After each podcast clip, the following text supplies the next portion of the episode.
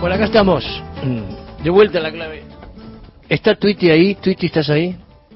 Querido. Hola, pajarito de mi corazón. ¿Cómo Acá estás? estamos del otro lado del charco. ¿Dónde estás? ¿En Uruguay? Sí. ¿Qué haces, pájaro querido? Tantos Bien. años.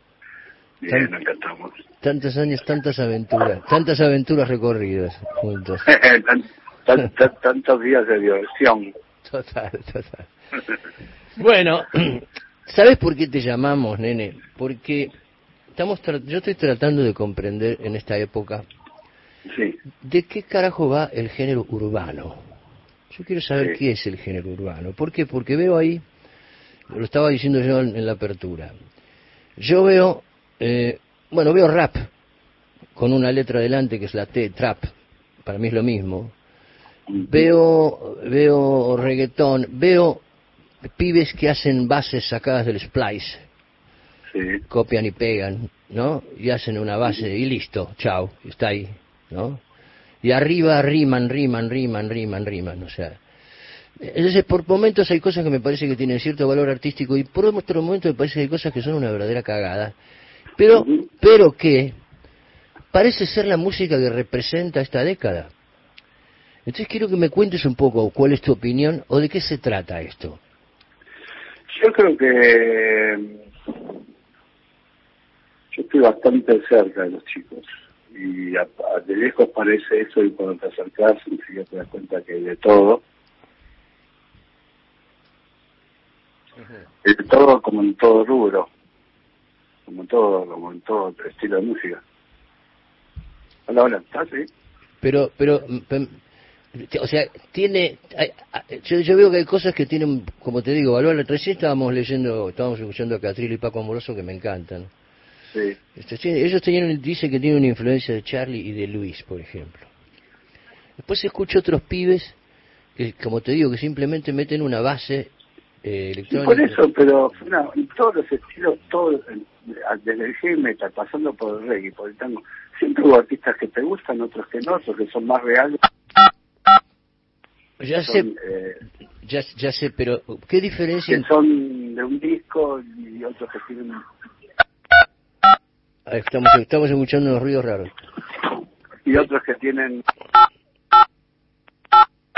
Ojo, Twitty, porque estás apretando alguna tecla y nos hace unos ruidos. sí sí ahí está Eh, sí, lo que, lo que yo digo es cuál es la diferencia entre el rap de fines de los 80, de fines de los 70, principios de los 80 y este rap. ¿Cuál es la diferencia? oh pero es muy fácil está re a la vista internet se llama la diferencia Ah, pero musicalmente, ¿cuál es la diferencia entre ese el hip hop internet cambió todo el internet cambió todo ¿En qué sentido? En el sentido de que los chicos tienen un acceso a, a, a la información que nosotros no teníamos. O cuando empezó el rap, no existía internet y todo, la, todo el consumo de música. Pe- pe- me- Pero me estás hablando del consumo de música, yo te estoy hablando de la, de la creación. En la época, en nuestra época existía también una Roland. Es tanta- vos si escuchás, si escuchás, eh, si escuchás eh, el tema del trueno, Sí, ¿no? Que es un tema de los Kuriaki. De hecho, ellos lo dicen y hasta le piden permiso y es un tema de los Kuriaki de los 90.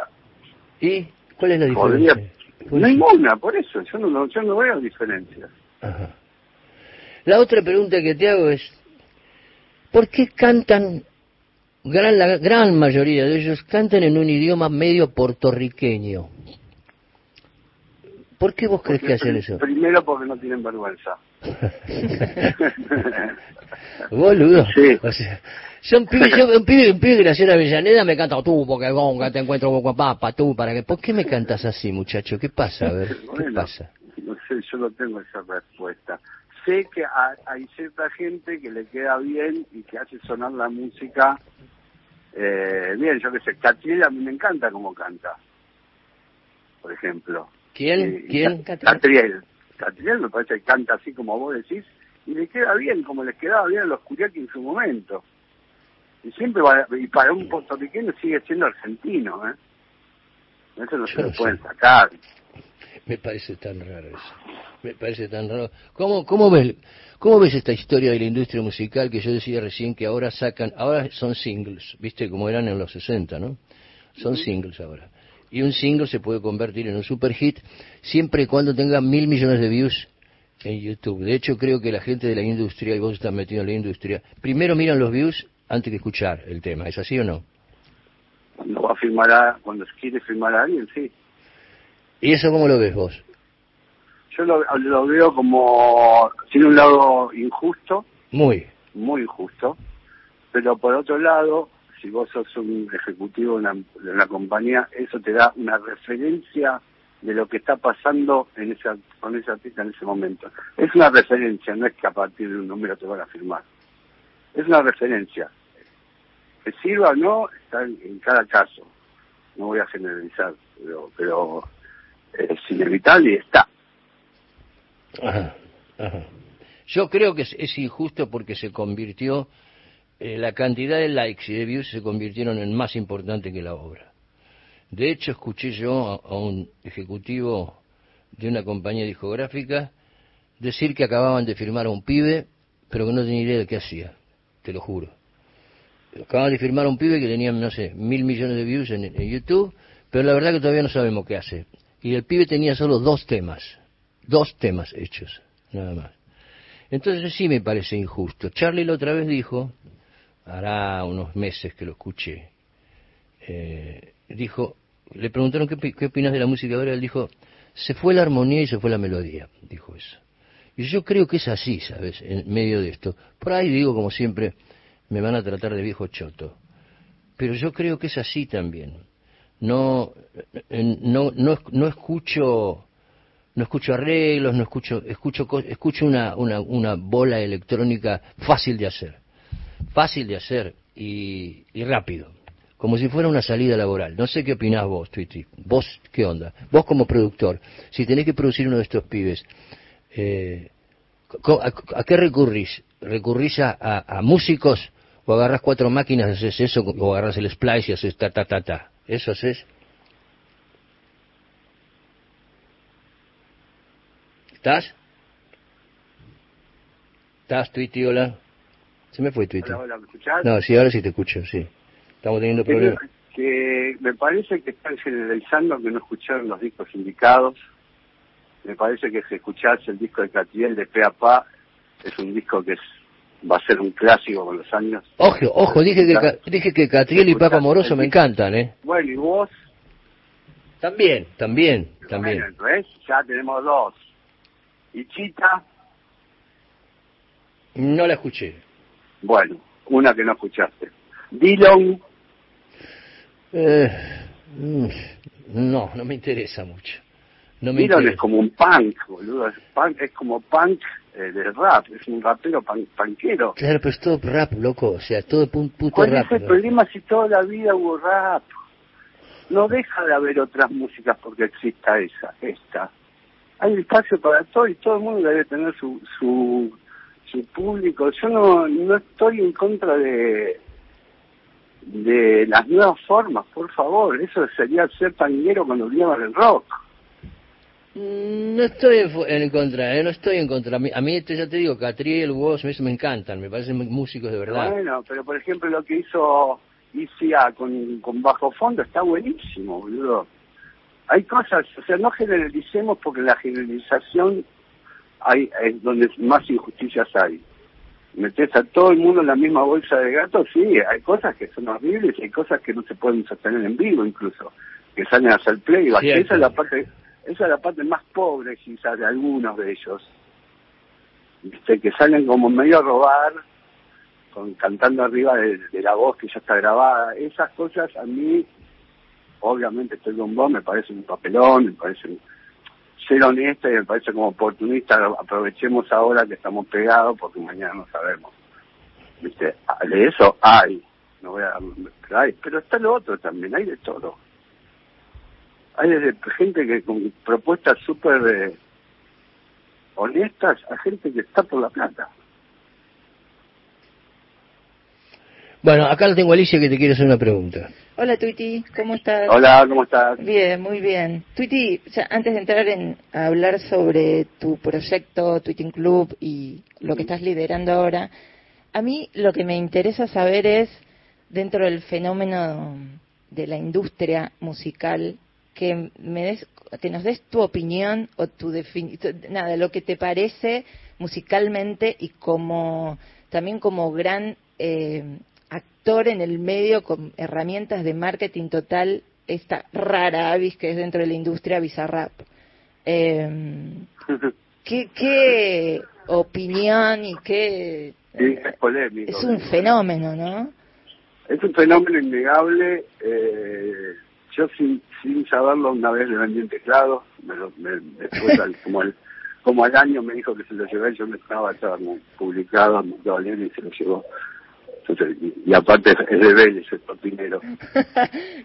me, me, cae simpático. No sé, me parece que el pibe vio toda una cosa, aprendió, no es un improvisado, no es un pibe, digamos, que de pedo le pasó las cosas, laburó para que le pase lo que le está pasando y sigue laburando. No sé, después son muchos, te puede gustar o no. Hizo un millón de sesiones, algunas están buenísimas y algunas no, me gustan un carajo, hay de todo, en la cantidad que tiene, tiene las, las dos cosas. Claro, y él está parado en un lugar independiente, ¿qué, qué, qué, qué, nada, supongo que debe saber qué sucede con los grandes jugadores, ah, qué quieren hacer con él, si, si lo quieren cooptar o no, cómo, qué sucede con él, porque Pero él no es más independiente. Ah, ok. Hace rato que no es independiente. ¿Cómo labura? Tiene, tiene una estructura atrás que es la URIA, que es, la misma que Duque y Nicky Nicole. Okay. O sea, no, de independencia no sirve. Sí, tenemos el concepto de independencia de, a lo alistimunio que hace todo él, sí. lejísimo de eso. Okay. La estructura atrás, todos súper profesionales, súper especialistas en cada cosa, la mueven, ya es, como una pyme, es como una pyme con la plata, con la cantidad de plata que estamos viendo es una pyme. Claro. Ajá. Hablemos un poco del Tweeting Club. ¿Cuál es, ¿Cuál es la idea del Tweeting Club? La idea del Tweeting Club es como si fuera un compilado en vivo. Va a ser va a haber un disco que se, llama, se va a llamar Tweeting Club que va a juntar todos los temas que, que estoy sacando, más algunos nuevos. ¿Temas tuyos? Sí, temas míos con colaboradores. Está Lisandro Aristimuño, está María Tarsic, hay dos raperos mortales, Kofke 117 y Rayo acá Big Buda, eh, está Mariana Michi, un montón de gente bastante nueva la, mayoría y lo, lo, vamos a salir a tocar cada tanto. Qué bien, sí, Bueno, el, concepto es ese. Lo tenemos a, a el bajista. Sí, sí, sí. Nueva incorporación. sabía porque yo ahora grabamos un tema juntos con Lisandro, hace poquito me contó. Y tienen una fecha ahora, ¿no? En Morán. El 8 de septiembre vamos a hacer como un, pre-debut, no sé si llamarlo debut, no, no quiero quemar. Vamos a ver cómo, cómo, cómo nos sentimos por primera vez. es como un club, ¿viste? Sí. Por eso me gusta la palabra club. Donde cada partido ahí cambian los jugadores.